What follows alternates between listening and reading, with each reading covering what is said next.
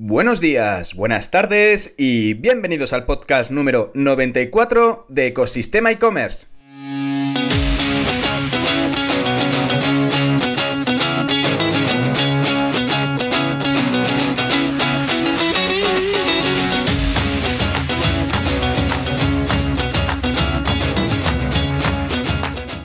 Bienvenidos al podcast donde podrás escuchar todo lo relacionado con el mundo e-commerce. Herramientas, trucos, noticias, emprendimiento y muchísimo, muchísimo más para crear tu tienda online o hacer crecer la que ya tienes. Soy Javier López, consultor de e-commerce y director de ecosistemaecommerce.com, la plataforma donde encontrarás todo lo que necesitas saber sobre el apasionante mundo del comercio electrónico. Ya sabes que si necesitas ayuda para impulsar tu tienda online, puedes contactar conmigo en la sección de consultoría de Ecosistema e-commerce. Y hoy, como todos los jueves, vamos a hacer un repaso sobre las noticias más importantes del sector de e-commerce. Pero antes de ponernos manos a la obra, vamos a publicar nuestra frase del día. El éxito es la capacidad de ir de fracaso en fracaso sin perder entusiasmo, dicha por Winston Churchill. Y es que al final el entusiasmo, la pasión, las ganas de montar cosas es lo que mueve el emprendimiento y el decidirse a tirarse a la piscina con un proyecto propio con el riesgo siempre como compañero de viaje, porque al final el mundo del emprendimiento ya sabemos todos que se va a salir fallando en cosas para mejorar el producto que tienes entre las manos. Y sobre todo soportar la montaña rusa de emociones que te hace replantear en muchas ocasiones si merece la pena o no seguir empujando y haciendo sacrificios. Los errores provocan aprendizajes, como son las que pueden aportar las noticias más importantes en el mundo del comercio electrónico. Así que sin más tiempo que perder, comenzamos.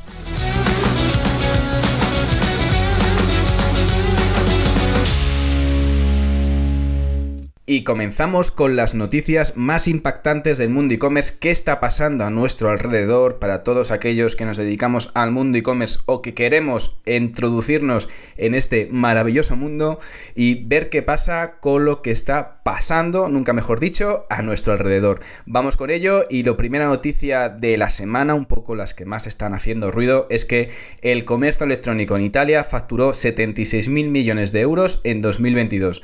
Dicha noticia vista en e-commerce news. Y, esta, y este crecimiento se debe a que ha tenido un 18,6% en comparación con el año anterior. La verdad que está muy bien, aunque eso sí, parte de este crecimiento fue causado por el tema del aumento de precios. Esto viene de un informe e-commerce in Italy 2023 de Casaleggio Associati, una consultora de estrategia digital que está afincada en Italia. En 2021, para que os podáis hacer una idea, la facturación del e-commerce en Italia era de 64.000 millones de euros, o sea, que representó un 33% de aumento en comparación con el año anterior. Este año ha habido un crecimiento del 18%, que la verdad que no está nada, nada mal. Y de este crecimiento, sobre todo, se basa el crecimiento de los juegos online y además también compras relacionadas con tema deporte. Eh, el sector turismo también fue uno de los sectores que más creció el año pasado, con un 47%. Y eh, el informe relata que Parte de ese aumento de la facturación se debió principalmente al aumento de precios. De hecho, eh, según el informe, eh, se espera que los sitios online, las tiendas online en Italia, crezcan en 2023 un 17%. Sigue creciendo a unos dígitos bastante grandes. De hecho, especialmente, y la importancia vendrá a partir de sectores como el ocio, la alimentación, la moda, la salud y la belleza, que son los que más prevén que crezcan el volumen de negocio en Italia. Con lo cual, si estás en Italia montando un e-commerce, ten en cuenta estos sectores. Y si estás en España y quieres dar el salto a Italia y estás entre unos sectores, eh, ten en cuenta que los números van a dar bastantes alegrías en estos sectores en, en este año, en 2023. Y de esta noticia pasamos a la noticia de la famosa multa a Meta, que habréis visto ya por diferentes canales y diferentes medios. De hecho, es una multa histórica y son de 1.200 millones de euros por infringir la protección de datos. Esta noticia se ha visto en rtve.es, en Radio Televisión Española, y lo que narra esta noticia es que la Comisión de Protección de Datos de Irlanda, el DPC, ha impuesto una multa de 1.200 millones de euros a Meta por infringir precisamente temas de privacidad. De hecho, esta sanción es la sanción económica más cuantiosa, más grande que ha impuesto nunca la Unión Europea eh, con el tema de la protección de datos. Ya recordad que allá por 2021 Amazon recibió también una multa de 746 millones de euros por las autoridades de Luxemburgo por el tema de infringir la protección de datos. Bueno, pues resulta que la Comisión de Protección de Datos de Irlanda señala que esta multa ha sido debido a que se le ha obligado a Meta que suspenda la transferencia de datos personales de usuarios desde la Unión Europea hasta Estados Unidos, ¿vale? Em, de hecho, las autoridades irlandesas habían empezado a investigar este tema eh, allá por agosto de 2020, hace más de dos años, y concluyeron que al final eh, la transferencia de datos de, la Unión Europea a Estados Unidos por parte de Meta habían violado el artículo 46 del Reglamento General de Protección de Datos, con lo cual eh, a partir de estas circunstancias deben suspender esa transferencia de datos. ¿Qué ha dicho Meta? Pues en palabras de Jennifer Nisted, que es la directora general de la compañía, la directora legal de la compañía, ha asegurado que esa decisión, que a pesar de haber recibido esta multa de 1.200 millones, no va a interrumpir inmediatamente el servicio de Facebook en Europa. Y por supuesto van a apelar la sentencia diciendo que la ven injustificada y necesaria por el tema de la transmisión de protección de datos. Pero bueno, veremos qué ocurre en los próximos meses, veremos eh, al final consiguen apelar o reducir la multa, pero pinta que Meta va a tener que pagar la, la multa por la transferencia de estos datos en los distintos servidores. Y de esta noticia saltamos a la siguiente noticia vista en e-commerce news y es que Instagram prepara su clon de Twitter para verano. Eh, de hecho, eh, al final, no solamente Meta está metido en temas de IA, con el tema de las gafas de realidad virtual, con el tema del metaverso, sino que ya ha visto que hay una oportunidad con el tema del microblogging, con todo el ruido y el lío que está pasando con la compra de Musk con Twitter y según a, través de un correo electrónico compartido con varios creadores, em, está probando la idea de eh, esto, de disponer de una propia plataforma de microblogging, igual que Twitter. Esta nueva red social cuenta con un diseño parecido al de Twitter, con lo cual ya está visto que pretende competir con ellos directamente. ¿En qué se basa esta aplicación? Está basada en texto de Instagram, pero será independiente, ¿vale? Eh, habrá integraciones parciales, pero de momento se configura como una red social independiente. De hecho, eh, al final los usuarios también mantendrán su verificación y podrán iniciar sesión con sus credenciales, conectándose de momento mediante sus cuentas existentes de Instagram. De todas formas, em, se notificará directamente a, estos, a todos estos usuarios para seguir en la nueva plataforma. Está ahora mismo esta plataforma basada en texto, eh, basada en microblogging, con un poco un sistema parecido al que usa Twitter, eh, está descentralizada y se basa en el protocolo ActivityPub, ¿vale? Con lo cual, en este sentido, al final será posible conectar con otras personas en diferentes apps, en diferentes aplicaciones. Con lo cual, veremos qué tal este experimento de lanzar aquí esta red, esta plataforma de microblogging y veremos qué tal funciona en las manos de Meta. Tengo curiosidad por ver qué pasa en los próximos meses y a ver qué acogida tiene esta nueva funcionalidad. Y pasando de meta, pasamos otra vez a la Unión Europea porque eh, quiere ganar más dinero y atención a esta noticia para los que compran internacionalmente o vendéis internacionalmente a través de vuestra tienda online. Porque resulta que la Unión Europea pues quiere la intención de ganar más dinero y lo que va a poner es que va dice que va a simplificar los trámites aduaneros, pero que se acabó la exención arancelaria de importaciones menores de 150 euros. Es una nueva propuesta para el sistema aduanero de la Unión Europea, con lo que busca es que eliminar esa excepción que permite a las importaciones con un valor menor a 150 euros no se paguen como hasta ahora los aranceles correspondientes. Es decir, hasta ahora no se pagaban por mercancías menores a 150 euros y sobre todo con esta intención que también hay intención de ganar más dinero por parte de la Unión Europea, es que se espera un poco evitar que las empresas que exporten a la UE eh, digamos, infravaloren sus productos o los separen en diferentes paquetes para evadir el impuesto, el impuesto de arancelario, ¿de acuerdo? Eh, de hecho, según ha declarado Paolo Gentiloni, eh, comisario europeo de Economía, en esta noticia vista en Marketing for E-Commerce, es que desde el hasta el 65% de los paquetes que ingresa a la Unión Europea están infravalorados para evitar los aranceles aduaneros de importación. De hecho, según ellos, según esta reforma que quieren meter y que quieren incorporar para todas las eh, importaciones de esas mercancías que sean inferiores a 150 euros, esperan recaudar mil millones de euros más al año. Vamos, es un punto más para poner alguna traba más en el tema de importaciones y exportaciones, que ya el tema fiscal pues es complicado. Cuando vendes internacionalmente, pues en este caso hay que asumir un arancel más. Pero bueno, esto es una propuesta que está encima de la mesa. Veremos si finalmente se ve la luz y finalmente se aprueba, pero hay una propuesta con bastante intención de que sea efectiva dentro de un tiempo.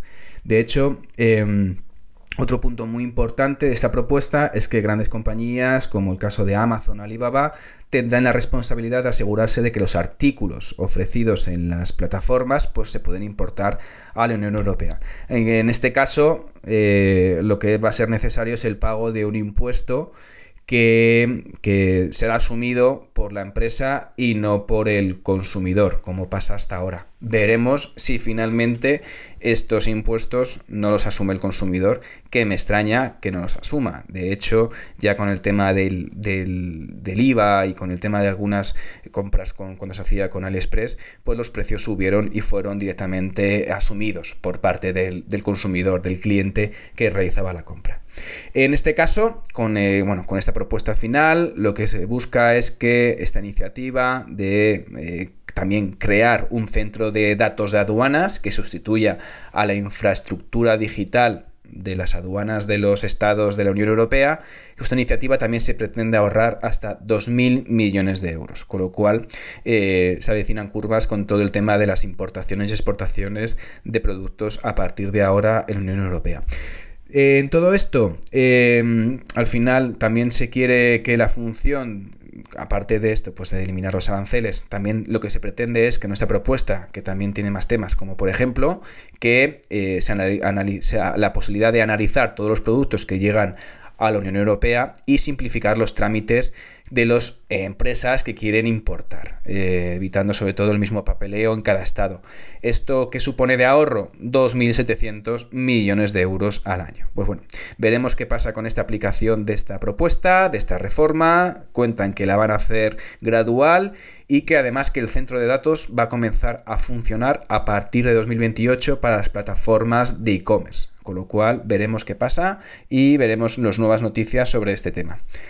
Y de esta noticia pasamos también a algo que ya teníamos, damos, damos vueltas, que ya llevábamos con información sobre este punto, también esta noticia vista en Marketing for E-Commerce, y es que avisa de que el principio del fin de las cookies de terceros en Chrome ya tiene fecha para el primer trimestre de 2024. Recordar que Google Universal dentro de unos meses va a acabar, en verano eh, va a cerrar y va a ser únicamente disponible la opción de Google Analytics 4, pues con el tema de las cookies también ha habido mucho ruido, mucha información, el First Party Data, todo este tema. Y es que para el primer trimestre de 2024 Google tiene planeado eliminar las cookies de terceros para los usuarios de Chrome y moverlos a Privacy Sandbox, un sistema de privacidad creado por la empresa tecnológica que permita al final a los usuarios administrar esos intereses de los usuarios, agrupar en cohortes, en segmentos, en patrones de navegación, un poco el sustitutivo ¿no? del tema de las cookies, intentando preservar los datos de identidad y privacidad. Eh, con esta medida que se, que se plantea, pues al final el plan de Google es eliminar las cookies de terceros completamente para la segunda mitad de 2024 y el primer paso para este proceso de eliminación de cookies tendrá lugar en julio de este año 2023, momento en la que las APIs de medición y relevancia de Privacy Sandbox estará disponible para todos los usuarios de Chrome. Al final esto va a permitir también a los desarrolladores, programadores, a los responsables de todos los que tienen una tienda online o los que tienen una página web pueden hacer pruebas con tráfico vivo, tráfico en directo. De hecho, es en el cuarto trimestre de 2023 cuando Google va a permitir a esos desarrolladores, a todos los programadores, que puedan simular la eliminación de las cookies de terceros en Chrome para un determinado segmento de usuarios. Con lo cual, pruebas antes de ver que en 2024 se acabaron las cookies en Chrome. Y ya vamos acabando el boletín de las noticias más relevantes de esta semana en el mundo e-commerce y nos queda nada, un par de noticias. Esta noticia vista en e-commerce news y es que habla también de que Vodafone ya estrena su marketplace con IA para todos los clientes de Vodafone. Ya anunciamos en este mismo podcast que Vodafone iba a lanzar un marketplace de productos para todos los clientes de la compañía telefónica y eh, un espacio al final con miles de productos en diferentes categorías de bricolaje, deporte, juguetes, dispositivos electrónicos, sobre todo eh, que van a empezar con miles de referencias y van a seguir creciendo en los próximos meses. De hecho, el marketplace de Vodafone incluye envío gratuito y han asegurado entregar el producto en los tres días en territorio peninsular. De hecho, para poder promocionar, eh, van a contar con una promoción de lanzamiento en los clientes para que puedan acceder al marketplace con hasta un 20% del descuento. Uno de los puntos también diferenciadores es que va a integrar ya la inteligencia artificial para reconocer necesidades del cliente y conectarlo con los servicios que tenga en la app My Vodafone, ¿vale? Descubriendo, pues eso, un tema recomendado de productos en el que el cliente podría estar interesado en función de los datos que tiene la compañía. Este servicio lo va a lanzar a toda su cartera de clientes a través de la aplicación Mi Vodafone y eh, seguirá ampliando categorías de, en este marketplace durante los próximos meses. No olvidemos que este proyecto ha sido lanzado con Miracle y con Adyen. Así que veremos qué tal estos primeros meses de lanzamiento de este proyecto de Vodafone y seguiremos informando de ver qué tal funciona y qué tal las experiencias y los productos de este proyecto que ha lanzado la operadora telefónica.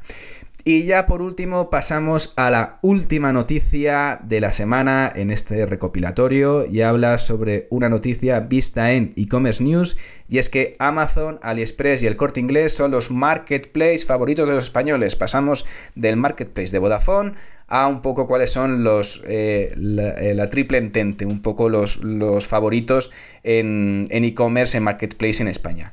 Amazon eh, como al final Vox Populi pues sigue liderando el ranking de notoriedad de los marketplaces en España. De hecho, el total de los compradores online lo conocen, un 96%, y un 90% de los compradores online han comprado alguna vez en Amazon, según la última edición del estudio de marketplace de 2023 realizado por Tandem App. Em, en este sentido, además, los datos cuentan que 8 de cada 10 compradores es su principal canal habitual de búsqueda y su canal principal de compra. Em, además, sigue teniendo la posibilidad de captar al 98% de los visitantes y de fidelizar a 9 de cada 10 compradores. La verdad que es una brutalidad la capacidad de retención y de frecuencia de compra que tiene Amazon. En segunda posición se encuentra AliExpress con un 57%, manteniendo también buenas métricas de notoriedad y penetración, y, eh, pero pierden un poquito de fidelización entre sus compradores. Y el corte inglés en tercera posición, que tiene un 50%, mantiene su notoriedad y la penetración con respecto al año pasado, a 2022.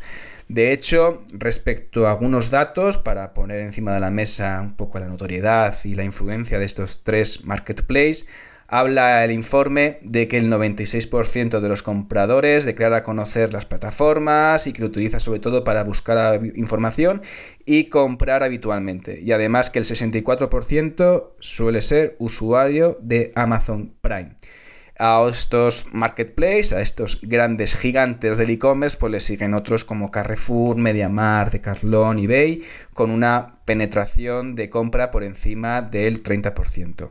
Bueno, al final, em, respecto al tema de los marketplaces, al igual que pasa en Estados Unidos, ya empieza a convertirse en principales fuentes de información.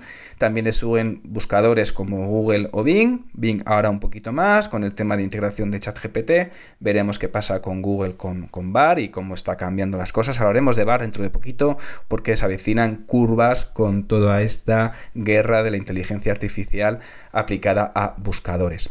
De hecho, eh, el 45% de los usuarios al final reconoce que el precio es el driver, es el input, es el impulso más relevante para comprar en Marketplace, seguido de los gastos de envío gratis y calidad general de los productos. Bueno, pues en cuanto al perfil del comprador en Marketplace, eh, decir que 50-50, 50-50, hombres y mujeres, con una edad media de 42 años y el 78% de los compradores de Marketplace se concentra entre los 31 a los 65 años. Y respecto a los hábitos de compra, eh, los españoles compran de media 11,8 veces al año en Marketplace, que es un poquito más respecto al año 2022, es como cuatro décimas más y que por su parte el gasto medio de compra aumenta a 82,4 euros al, al año en Marketplace frente a los 70 euros de 2022 y que los que compradores más jóvenes de 18 a 30 años son los que compran más, literal la frecuencia de compra con casi 14 veces al año. Con lo cual, datos muy, muy interesantes sobre el mercado de los marketplaces, sobre el sector del e-commerce y con esto ya nos quedamos sin tiempo hablando sobre las noticias más relevantes del mundo e-commerce y espero que te hayan inspirado para seguir sobre todo desarrollando el proyecto que tienes entre manos. Muchísimas gracias por llegar hasta aquí y sobre todo, como siempre, por escuchar el podcast. Ya sabes que si te has quedado con ganas de más y estás pensando en crear una tienda online o quieres hacer crecer la que ya tienes, echa un vistazo a ecosistemaecommerce.com y allí podrás contactar conmigo. Y ya por último, si crees que esto sirve de valor para alguien y lo quieres compartir o te ha ayudado para poder seguir haciendo lo que tienes pues en el día a día, si valoráis con 5 estrellas este podcast en la plataforma donde estés escuchando, yo os estaré como siempre infinitamente agradecido. Gracias de nuevo y nos escuchamos mañana en el próximo episodio de Ecosistema e-commerce. Que tengas muy buen día. Adiós.